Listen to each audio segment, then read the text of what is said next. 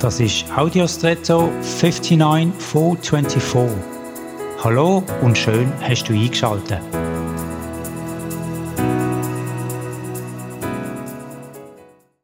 Glühbirnen sind heute nicht mehr State of the Art, aber mit ihnen kann man einen schönen Vergleich erstellen. Ein dünner Draht wird zum Glühen gebracht, im Kontext von einem Gas und das erleuchtet die Umgebung. Übertragen auf unser Leben. Für was glühst du? Was ist deine Leidenschaft? Wenn du die in der passenden Umgebung lebst, dann bist du für dein Umfeld eine Erleuchtung. Dann sehen andere auch in ihrem Leben mehr. Darum ermutige ich dich, deine Leidenschaft zu suchen, sie zu finden und zu leben und damit deine Berufung in dieser Welt und in dieser Zeit zu erfüllen.